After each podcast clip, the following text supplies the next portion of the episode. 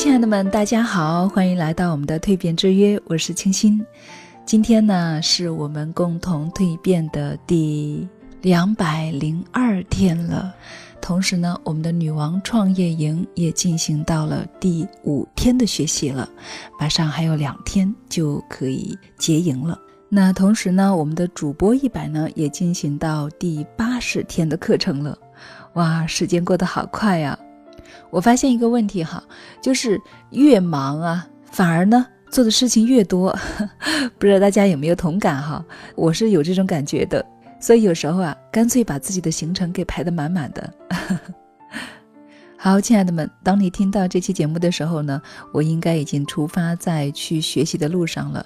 接下来呢，我会有一周的时间都会在外出学习，那这段时间呢，我还会同样的保持与大家的更新。啊，但是可能时间上会稍微有一些不稳定哈，还请大家谅解。好了，那下面就开始我们今天的分享吧。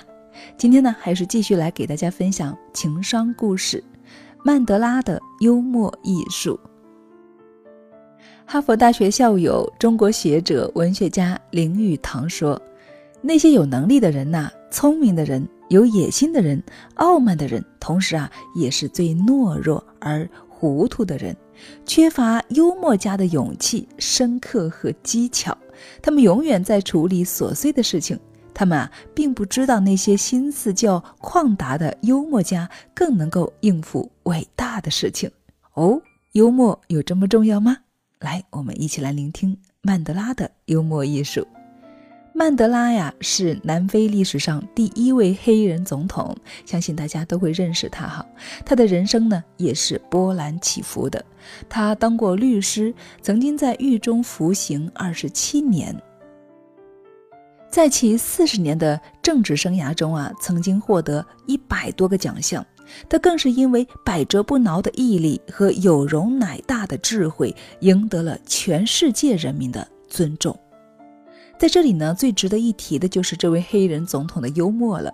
两千年，在南非警署总部大楼的一间办公室里面，当工作人员打开电脑之后，却意外地发现电脑屏幕上的曼德拉变成了大猩猩。